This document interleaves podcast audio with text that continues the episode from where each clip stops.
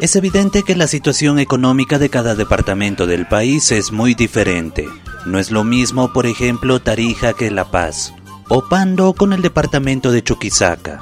¿Y qué tal si esta diferencia la conocemos también desde el punto de vista de un artesano de Villamontes, que el pasado domingo estuvo presente en la feria denominada Oruro Moderna. Yo soy un artesano, emprendedor, pero le cuento que he traído artesanía como mesas, lámparas, maceteros a la feria de acá de Oruro. Walter Contreras lleva dedicándose aproximadamente 10 años a la artesanía en madera.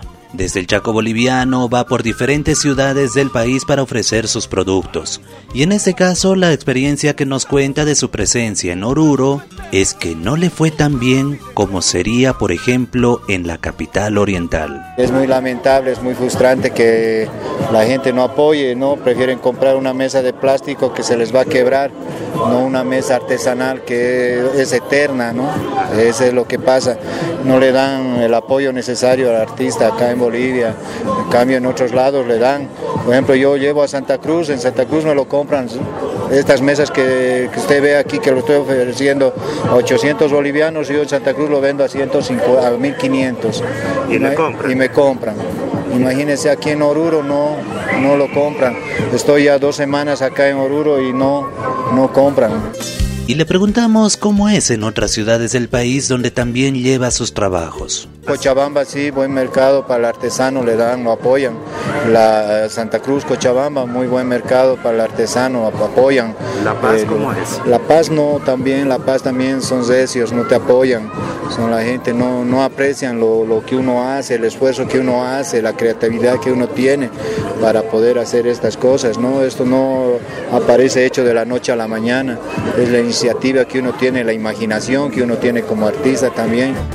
Y a esto Walter agrega que las autoridades en los tres niveles de gobierno no apoyan a los productores nacionales. No hay políticas que impulsen el consumo de lo hecho en Bolivia y tampoco apertura de espacios donde puedan ofrecer de forma más seguida peor de las instituciones del gobierno, no tenemos apoyo, nada. Tenemos que trabajar por cuenta propia nosotros y aún así no tenemos apoyo ni de la ciudadanía ni de las instituciones.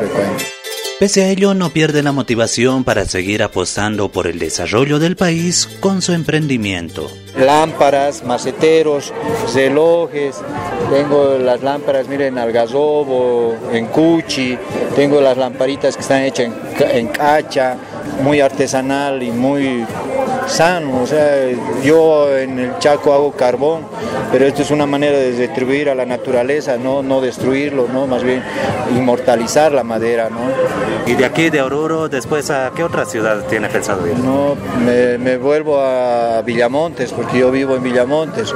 Soy de acá de Oruro, pero yo ya vivo en Villamontes 25 años. Walter Contreras vive de esto con el apoyo de su familia que se dedica al negocio informal por la falta de trabajo. Para la Fuente Ciudadana, Iván Camacho de Radio Canchaparlaspa, Herbol Cochabamba.